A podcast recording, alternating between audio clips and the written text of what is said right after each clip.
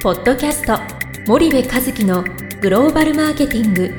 すべてはアジアで売るためには過去1000社以上の海外展開の支援を行ってきた森部和樹がグローバルマーケティングを分かりやすく解説します。皆さんこんにちは。ナビゲーターの小林真彩です。皆さんこんにちは森部和樹です。はい森部さん本日のポッドキャストなんですけども、はい。えーこの番組に、はい。えー、と寄せられた質問について、今日はあのお答えしていただきたいと思うんですけども、はい。い、かがでしょうか？はいお願いします。はいありがとうございまあすのーそうだよね。番組の質問をお受けしますっつって全然答えてないよね。そうですね。はいそれやっていきましょう。はい。じゃあよろしくお願いいたします。はいお願いします。はいじゃあ早速一つ目の質問なんですけども、はい。えーこちらの質問は、えー、と消費財メーカーの方からはい。いただいた質問ですね。はい。はい、えーで質問です。で今後、うん。えー近代小売、はい。過去 MT ですね、はい。はどんどんどんどん小売が進んでいくと思うんですけども、はいまあ、森部さんがいつもあの TT を攻略しろっていうことをはいはい。おっしゃってる、伝統小売ですね、はいはいを攻略しろっておっしゃってるんですけども、はい。まあどうせ今後 MT 化するなら TT っていうのは別に攻略しなくてもいいんじゃないかうんという質問なんですけども、うん。こちらご回答いただけますでしょうか？えーっとよ要はそのお要はいいつも僕がその MT き近代小売と伝統小売両方同時だと、最初から両方同時で攻略しなさいと、はい。お近代小売だけじゃダメですよっていうことを言ってんだけども、はい。その質問者の消費財メーカーの人は、はい。いやどうせそのうち小売って全部近代化するんでしょと日本みたいになるんでしょとはい。新興国もね、うんうん今は伝統小売が主流でも。はい。そしたら難しい伝統小売攻略するよりも全部が近代化してから攻めればいいじゃん。って言ってるってことね。そうですね、うん、なるほどなるほど。まあねなんだけどそれがいつかっていうのがすごい問題で、えっとはい。僕はねもう時間軸だけの話だと思ってるんですよ。うんうんでそれが5年後に来るんだとしたら5年間待ったらいいと思うんですよね。うん。うん。なんだけど多分おそらく30年とかはい。40年とか経たないとその小売りの近代化がほぼ完了しますっていう状態って来ないと思うんですよ。で僕1980年代にシンガポール住んでて、はい。マレーシアやタイ散々行きましたけど、はい。基本的に当時よりも伝統小売の数って増えてるんですよね。そうなんだから近代小売近代化も進んでるんだけど、はい。一方で伝統小売の数も増えていて。ああ、うん。なるほど。ででその伝統小売っていうのが近代化するのにじゃあここ向こう10年でねはい。多くのその伝統小売が近代化するかってマレーシアですらまだ50%なんですよ。マレーシアですら。うん。でそんなことを考えていくとはい。その小売が近代化するっていうのはどういうことが起きるかっていうと、はい。一つはその小売だけが勝手に単体で近代化するんじゃないんですよね。いわゆるあらゆるインフラが近代化するから初めてその上に乗ってる小売も近代化できるわけですよ。はい。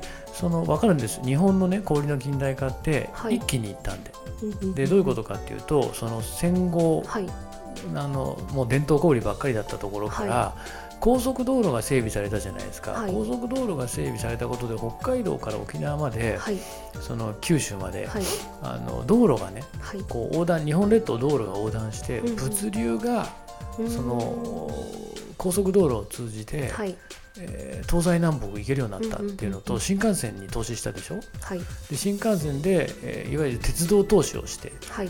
で、えー鉄道を通じても物の移動が、あの起きていて、はい。であの小売が近代化するってねはい全国津々浦々近代化するってまさにそのインフラなんですよ。物流インフラがまず絶対的に近代化しないといけないし、はい。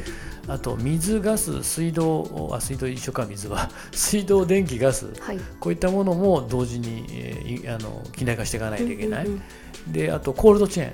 これも必要でしょ？近代ゴールドでね、はコールドチェーンも特にあのアジア新国なんて暑いですから、はいえー近代化していかないといけない、うん。でこういうものが同時並行的に近代化して初めてはい。小売も近代化できるんですよ、うん。で首都だけを見てたらねはい。それは多分向こう10年ではい。伝統小売は消えるかもしれない、はい。まあそれでもね居住区エリアの伝統小売ってやっぱり人々の生活のその一つになってて、はい。で全員が全員日本みたいにねコンクリートのね、はい。えー何階建てのねその東京のね何十階建てのマンションに住むっていうね、はい。ことにはならないですよ、その10年でね。はい。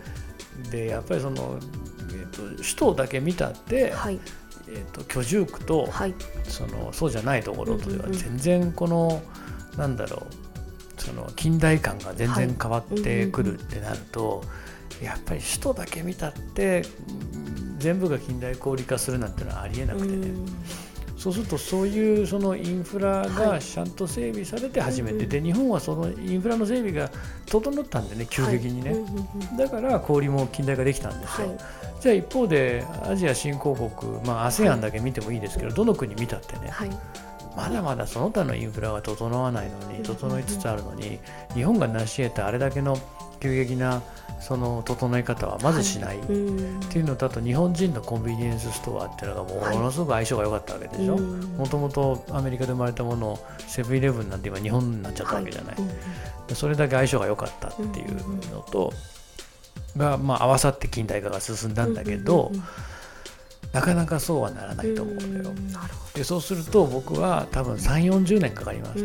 でじゃあ3 4 0年経ってから、はい。えーいや入って入るんだったらもうはい3 4 0年どこで稼ぐのよっていう話になっちゃうでしょ、で仮にじゃあ別のところで稼いでうんうんうん3 4 0年後に入ろうっつってはい行った時にね、うんえっと3 4 0年伝統小売やんない方日本のメーカーが、はい受け入れられるのかなっていうとね、その市場にね、はい。マーケットにね、もうその時点で勝敗決まってるでしょと、他の欧米のはい。先進グローバル企業やこれから中国や、はい。まあ、アジアのローカルの消費財メーカーがますます技術革新してね大きくなっていく。で、はい。日本のメーカーと大差がなくなっていく中ではい市場が近代化したからさあ僕たち行きますよと、うんうん。ジャパンプレミアムですどうですか？ウェルカムしてくださいって言われて、ウェルカムされるかなっていうと、うん僕はされないんじゃないかなと思うので、やっぱり近代化してから行くっていうのは、いささか虫が良すぎるんではないかなと、ちょっと遅すぎるってこうんとですね。時間があまりにも経ちすぎるっていうことと、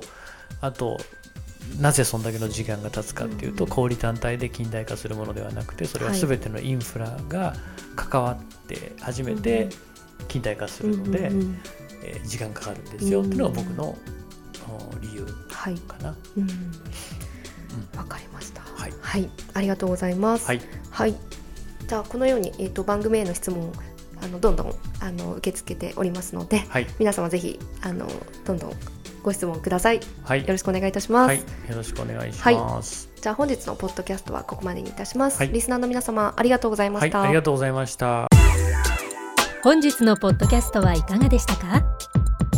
番組では森部和樹へのご質問をお待ちしております皆様からのご質問は番組を通じ匿名でお答えさせていただきます podcast アットマーク spydergrp.com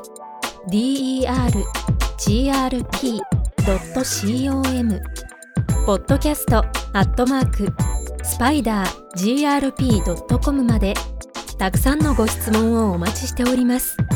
それではまた次回お目にかかりましょう。ポッドキャスト森部和樹のグローバルマーケティング。この番組はスパイダーイニシアティブ株式会社の提供によりお送りいたしました。